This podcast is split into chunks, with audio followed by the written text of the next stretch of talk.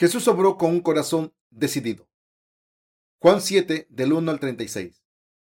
Después de estas cosas, andaba Jesús en Galilea, pues no quería andar en Judea, porque los judíos procuraban matarle.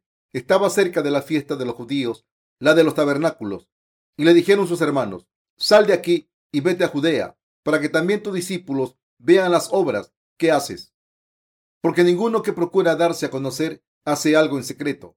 Si estas cosas haces, manifiéstate al mundo, porque ni aun sus hermanos creían en él. Entonces Jesús les dijo, mi tiempo aún no ha llegado, mas vuestro tiempo siempre está presto. No puede el mundo aborreceros a vosotros, mas a mí me aborrece, porque yo testifico de él, porque sus obras son malas. Subí vosotros a la fiesta. Yo no subo todavía a esa fiesta, porque mi tiempo aún no se ha cumplido. Y habiéndole dicho esto, se quedó en Galilea.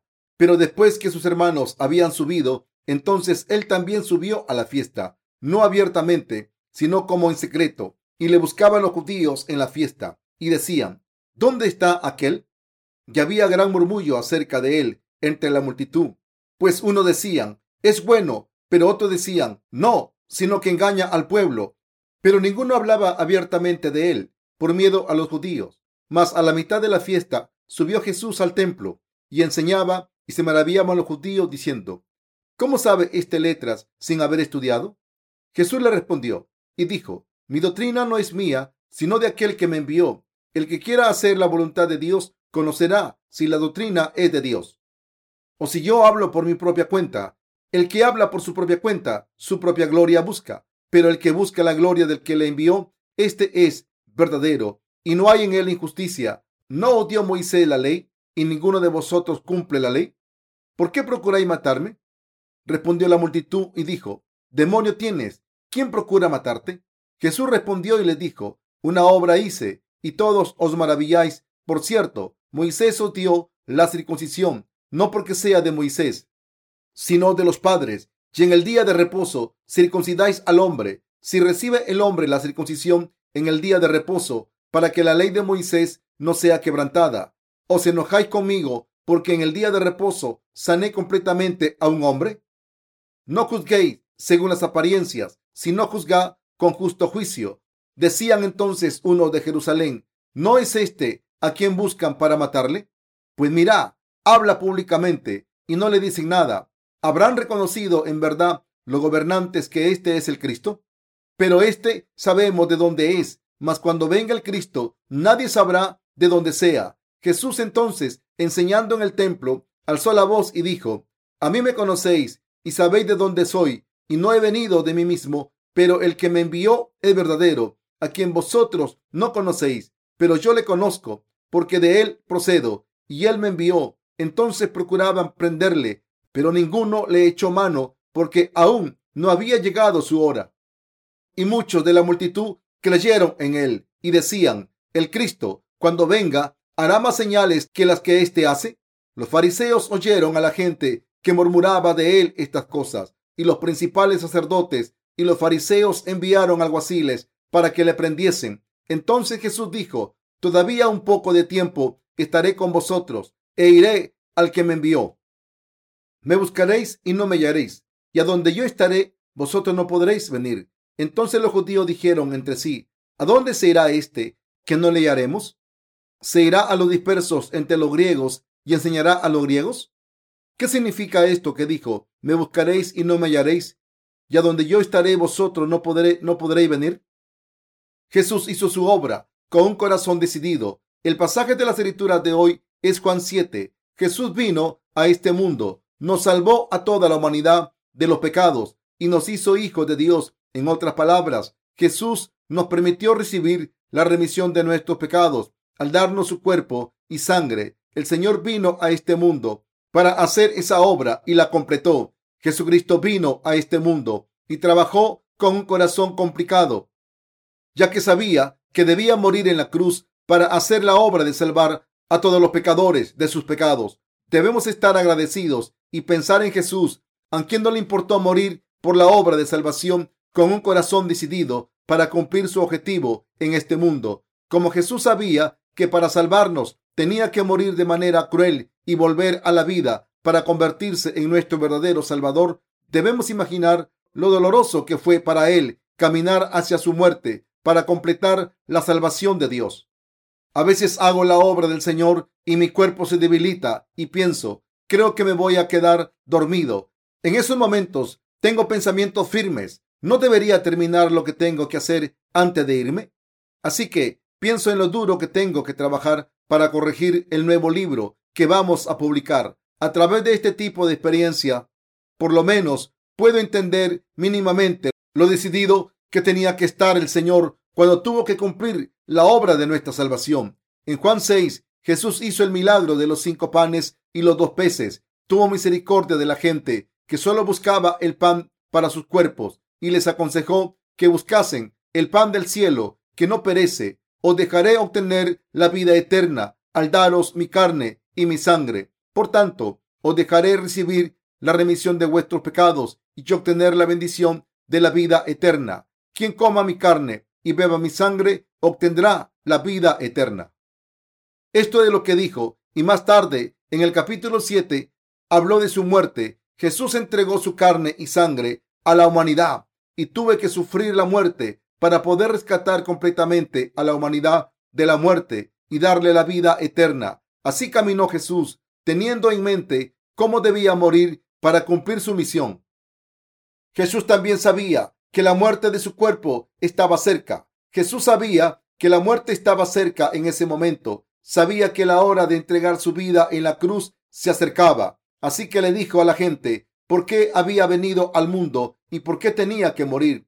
Los judíos querían matar a Jesús porque hacía que la gente se escandalizara, llamaba a Dios su Padre y refutaba a los líderes religiosos de aquel tiempo, llamándolos hipócritas. En otras palabras, deseaban su muerte porque pensaban que era muy arrogante y estaba equivocado. Pero Jesús, al decir que tenía que morir, no tenía nada que ver con su confabulación. Dijo lo que tenía intención de hacer. ¿Cómo es posible conocer todo lo que hay en el corazón del Señor?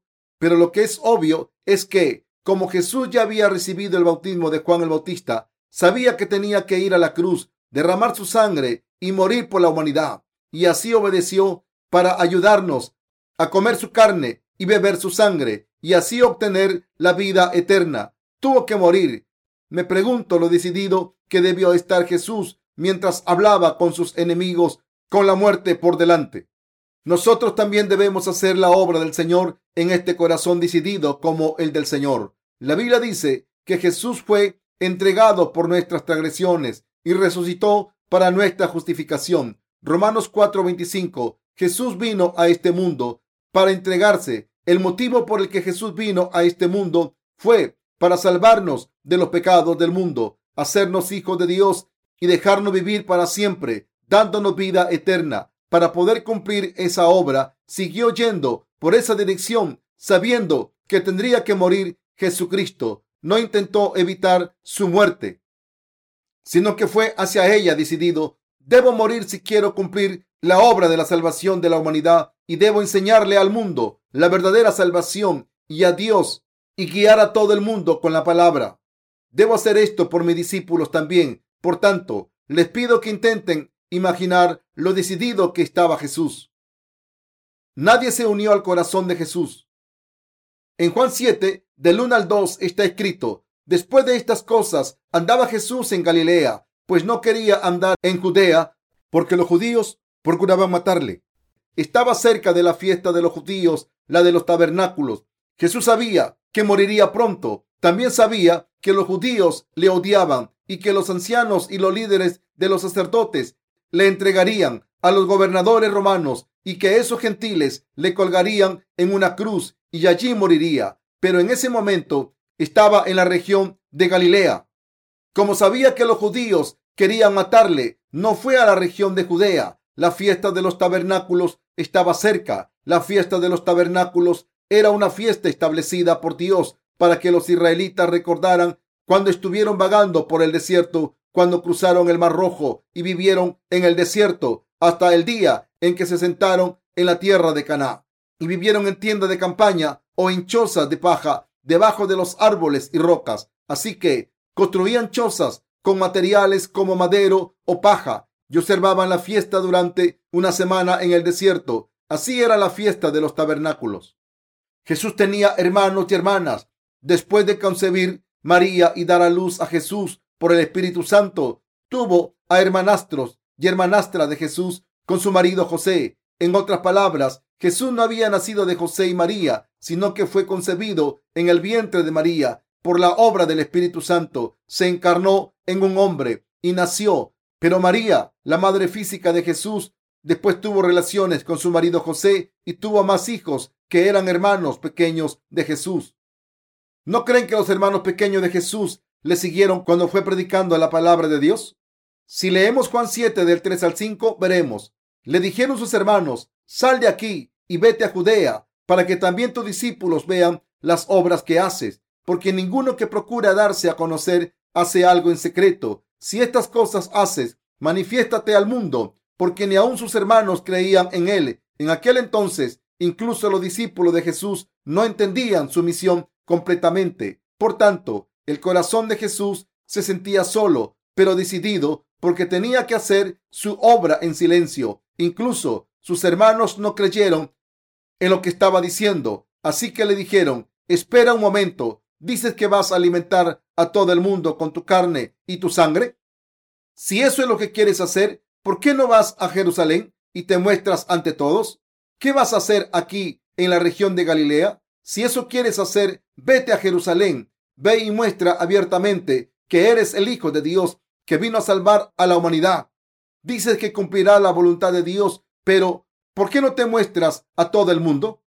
El dolor y la soledad que sufrió fueron muy intensos porque no creían que fuese el Salvador. De la misma manera en que se dice que hay soledad en una multitud, muchas personas siguieron a Jesús, pero la soledad que sufrió no se puede explicar con palabras porque nadie pudo entender su voluntad y pasión.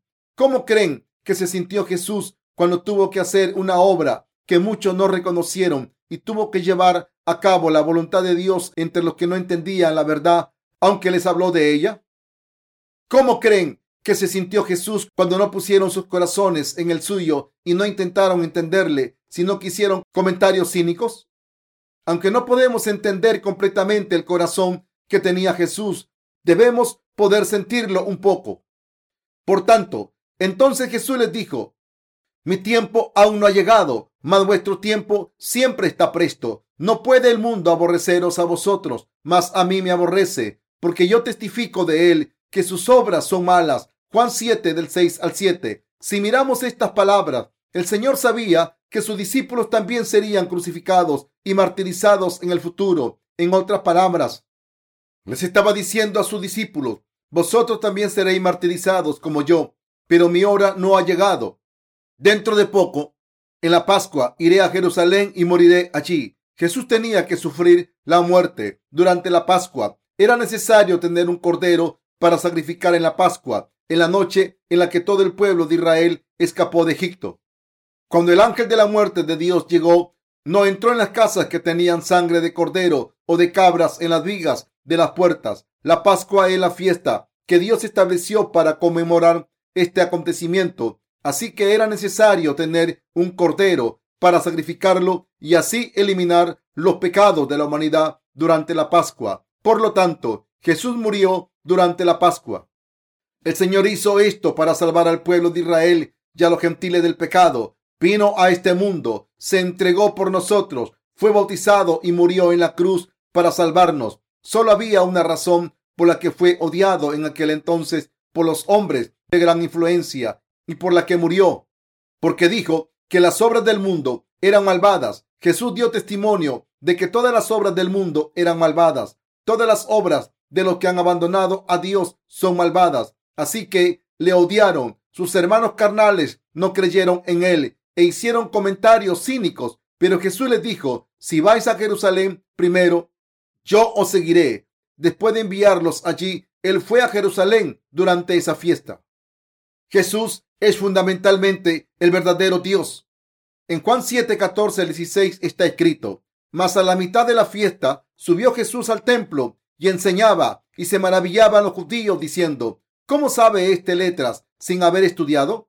Jesús le respondió y dijo, mi doctrina no es mía, sino de aquel que me envió. Jesús entró en el templo en Jerusalén y enseñó. Por tanto, los judíos se extrañaron de él. Conocemos a esta persona bien. Ha ido a la escuela de la ley y no es de familia decente. ¿Cómo conoce las letras y enseña?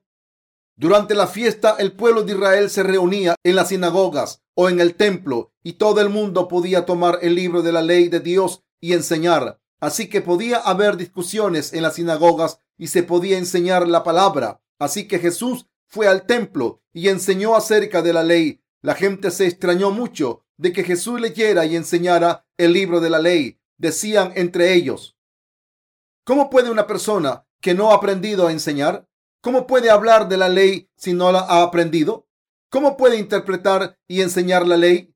No podían entenderlo. Pero la verdad era que Jesús era el verdadero Dios porque era el Hijo de Dios. ¿Sabe Dios de letras aunque no haya ido a la escuela? Jesús es Dios, así que conoce todos los idiomas del mundo. ¿Tiene alguien que enseñarle para que sepa de letras? No aprendió de nadie en la tierra. Jesús es Dios y el Creador se convirtió en un nuevo hombre durante un periodo de tiempo por nosotros. Como era Dios que vino al mundo como un hombre, conocía la ley mejor que los maestros, aunque nunca hubiese ido a la escuela. Él es el maestro de la ley que la estableció personalmente. Así que enseñó abiertamente a los judíos en la sinagoga en cualquier momento.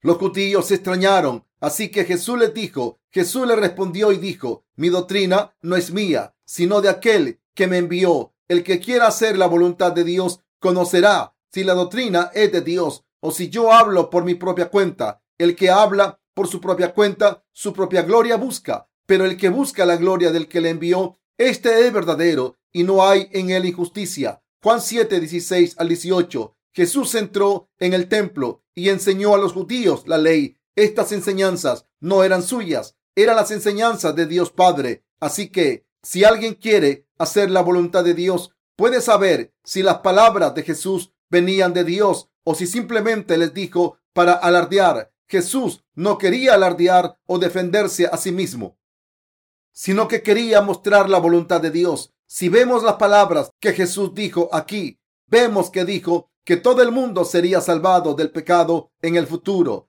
no solo el pueblo de Israel. Así que Jesús vino a salvar a toda la humanidad. Y la prueba es que no buscaba su propia gloria, sino la gloria de Dios Padre, que le envió. Así que no hay injusticia en él. Dicho de otra manera, Jesús vino a este mundo y enseñó la palabra de Dios en el templo, pero no se estaba defendiendo a sí mismo o exaltándose, sino que estaba predicando la voluntad de Dios Padre, quien le envió y estaba buscando la gloria del Padre. Jesús buscaba la gloria de Dios Padre, quien le envió. Así que Jesús vino a este mundo y sabía que tenía que morir mientras hacía sus obras. Tenía su muerte en mente y trabajó por nuestra salvación desde que fue bautizado. La vida pública de Jesús duró tres años. Tomó todos los pecados de la humanidad al ser bautizado por Juan el Bautista y por eso tuvo que morir para pagar el precio del pecado y por tanto tuvo que enseñarles estas cosas a sus discípulos que eran necesarias para sus vidas espirituales una vez hubiese muerto. Las palabras de Jesús de aquel tiempo son también para nosotros y para las generaciones futuras. En realidad, son para toda la humanidad. Jesús dijo todas las palabras que quería decir a todo el mundo en todas las generaciones. Entregó su vida en la cruz, sufrió la muerte, fue crucificado y se convirtió en nuestro verdadero Salvador. Jesús obró para salvar a la humanidad. Por tanto, ¿cómo de decidido tendría que haber estado nuestro Señor mientras trabajaba para cumplir la voluntad de Dios Padre como nuestro Salvador? Jesús tenía debilidades porque tenía un cuerpo. Debemos saber lo decidido que estaba su corazón cuando hizo esa obra y lo duro que trabajó para hacer esto y para salvarnos del pecado y darnos la vida eterna. Tenemos que pensar en esa situación e imaginar lo que había en el corazón de Jesucristo. Si nosotros estuviésemos en esa situación y supiésemos que teníamos que morir pronto, podríamos seguir hacia adelante para cumplir nuestra misión sin dudar? Pero Jesús nos enseñó tranquilamente y nos guió. Así que Jesús nos salvó del pecado. ¿Están ustedes predicando así? Los trabajadores jóvenes en la fe pueden que piensen que solo hay que trabajar hasta cierto punto, pero los predecesores de la fe tienen corazones decididos que cumplen la obra de Dios porque saben cómo hay que trabajar y cuánto se necesita una fe fuerte en su obra. Si ustedes tienen el mismo corazón espiritualmente, entenderán mis palabras. No estamos trabajando por el Evangelio del Señor sin más sino que servimos al Evangelio mientras oramos a Dios sin cesar para que esta obra salga bien. No estamos preocupados, aunque haya gente que se oponga o que sea un obstáculo, mientras oramos sin cesar por las partes que deben completarse sin falta. Promovemos todos los proyectos para la predicación del Evangelio, anticipando los resultados que se conseguirán en el futuro si hacemos el trabajo bien. Hay una gran diferencia entre el corazón de una persona que hace la obra de Dios con lealtad y el corazón de una persona que hace el trabajo que se le ha confiado sin pensar. La persona que trabaja y conoce la voluntad de Dios está decidida y la persona que trabaja sin conocer la voluntad de Dios trabaja sin prestar atención y no le importa que la obra de Dios salga bien o mal. Las diferencias en nuestros corazones y nuestra fe salen de la actitud interior de nuestras mentes. Jesús vino a este mundo para salvarnos del pecado, del juicio y de la destrucción. Debemos saber lo decidido que estaba el corazón de Jesús a través del cual hizo la obra de nuestra salvación. Debemos conocer el corazón de Jesús de verdad. En Juan 7, el Señor puso su muerte ante él y trabajó. Asimismo le dijo a la mujer que fue sorprendida cometiendo adulterio en Juan 8, ni yo te condeno, vete y no peques más.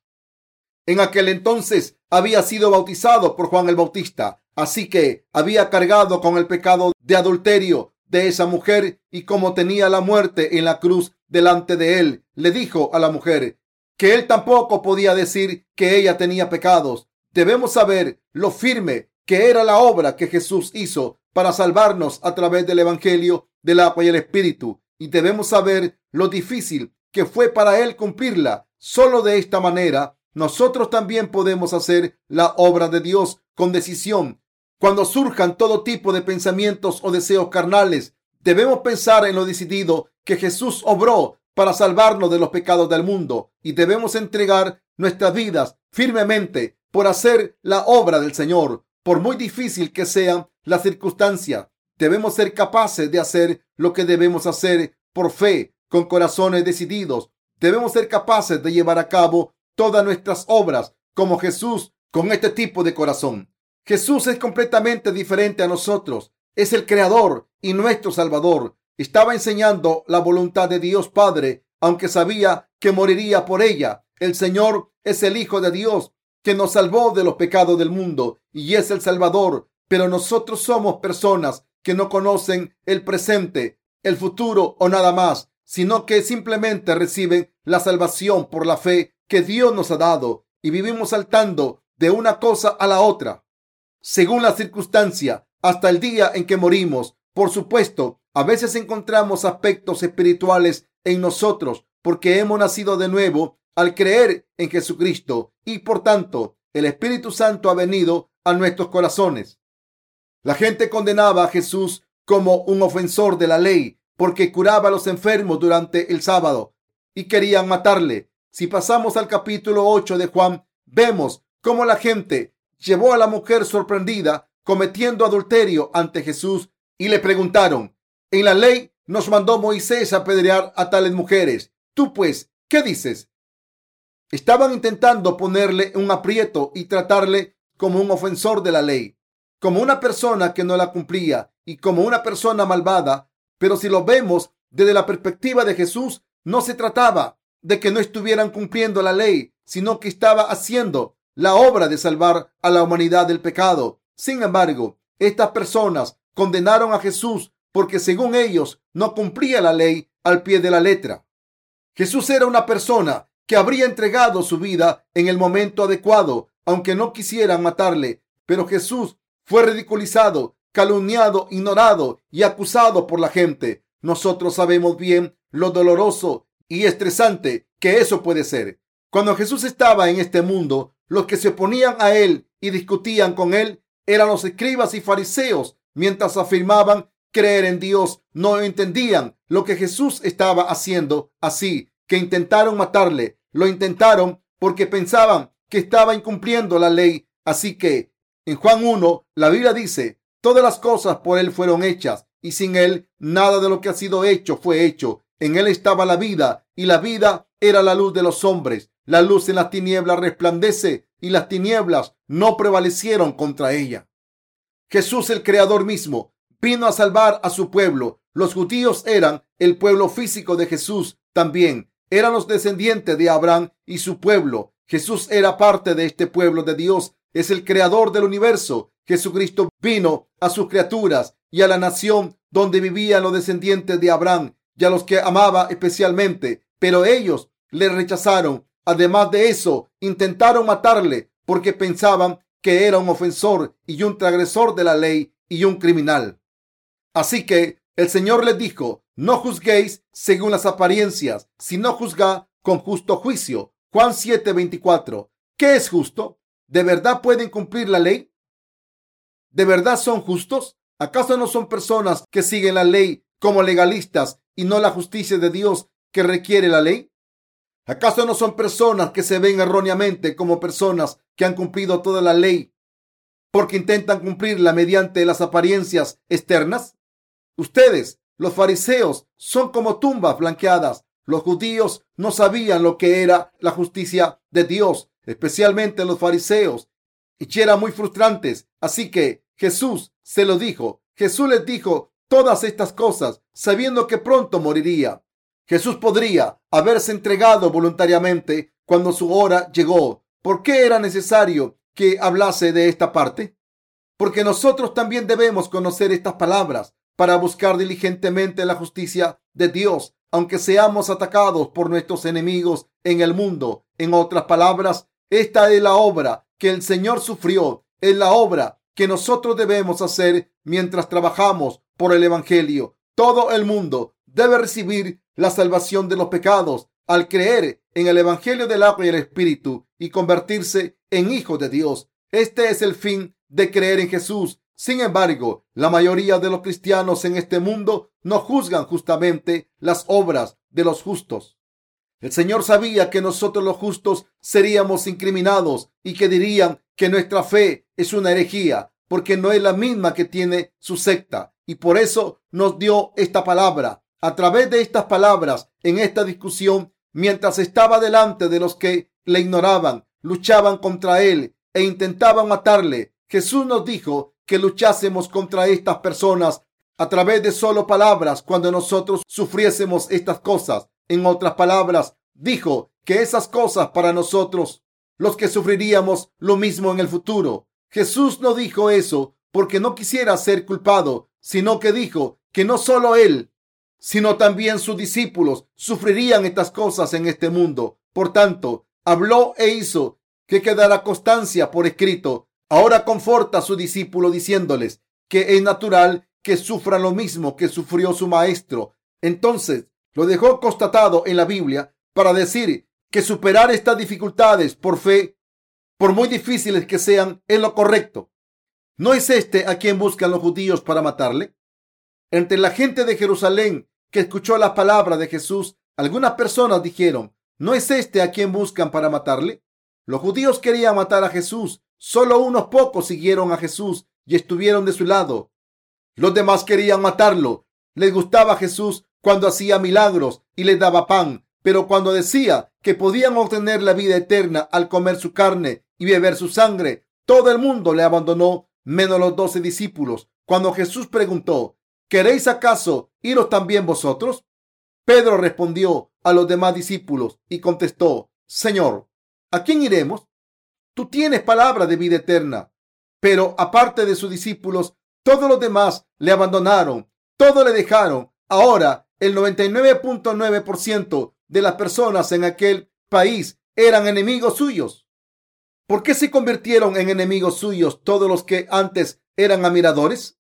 Cuando Jesús curaba a los enfermos en el sábado, sanaba a los leprosos, resucitaba a los muertos y decía que era el Hijo de Dios, hablando claramente, se convirtió en una superestrella. Salió de Israel como una superestrella. Los judíos vieron las cosas que hacía y quedaron cautivados. Todos nuestros problemas se resolverán si ese hombre está con nosotros. Si no tenemos nada que comer, no os preocupéis. Hay una superestrella que puede alimentar a 20 mil personas con solo una cesta de comida. Cuando la bendice, no os preocupéis por vuestras enfermedades. Todas ellas se curarán si camináis ante Él. No os preocupéis por los que han muerto.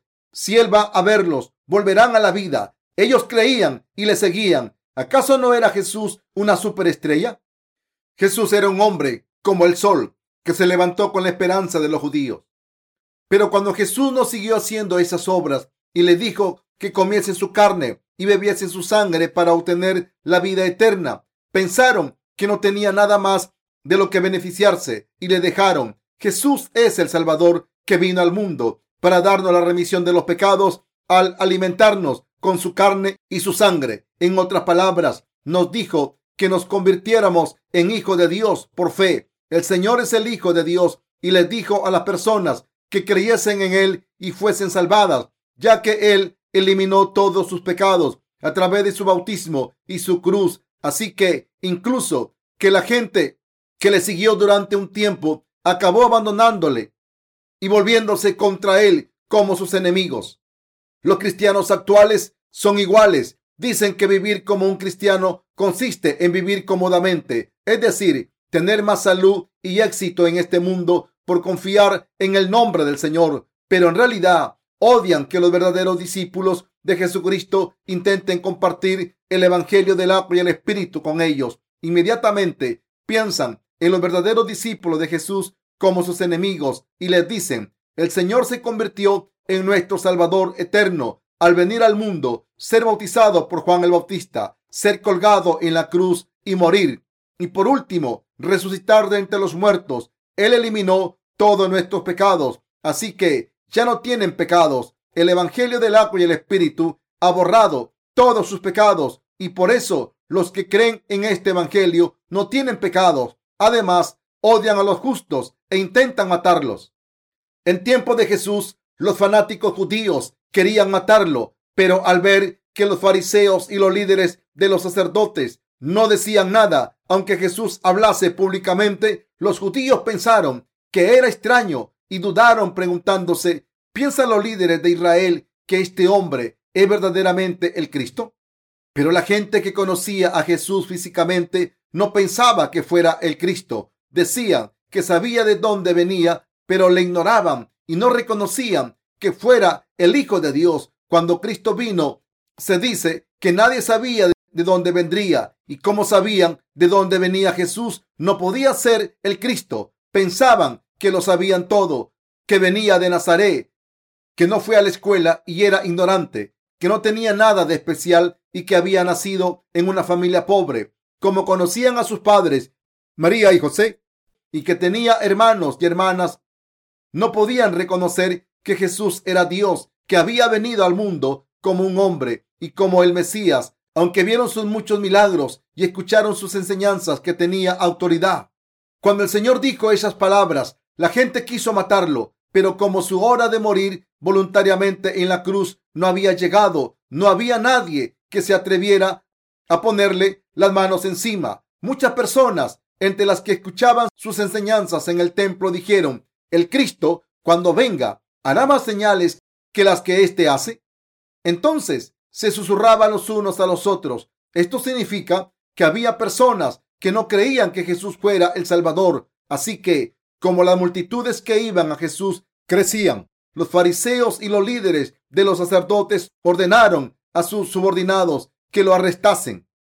Pero Jesús dijo, todavía un poco de tiempo estaré con vosotros e iré al que me envió. Me buscaréis y no me hallaréis, y a donde yo estaré, vosotros no podréis venir. Entonces los judíos dijeron, ¿a dónde se irá este que no le hallemos? ¿Se irá a los dispersos entre los griegos y enseñará a los griegos? La gente de la multitud tenía preguntas sobre lo que Jesús quiso decir cuando dijo, me buscáis y no me hallaréis, y a donde yo estaré, vosotros no podréis venir. Pero estaba hablando de su muerte. Estaba diciendo, Dentro de poco entregaré mi vida en la cruz y moriré. No podréis encontrarme entonces. El Señor no es una persona que viniese a este mundo para hacer lo que quisiera. El Señor fue enviado por Dios Padre y cumplió la voluntad del Padre y predicó su palabra. Es el Salvador que cumplió los mandamientos del Padre para salvarnos del pecado, del juicio y la destrucción y así darnos vida eterna. Espero que mientras lean el pasaje de las escrituras de hoy, piensen en lo decidido que Jesús debía haber estado para cumplir su ministerio público durante tres años, caminando hacia su muerte, sabiendo que tendría que morir. Debemos recordar el hecho de que Jesús fue bautizado y fue a la cruz paso a paso para salvarnos, mientras sabía todo el tiempo que tenía que morir, como nuestro Señor nos ama, fue capaz de hacer esa obra, sabiendo que tendría que morir. Espero que recuerden el hecho de que el Señor trabajó constantemente por la voluntad de Dios sin importar las circunstancias. Si creen en el Evangelio del agua y el Espíritu y su fe ha crecido algo, espero que sean capaces de entender lo decidido que estaba Jesús, que le sigan por fe y sean personas de fe.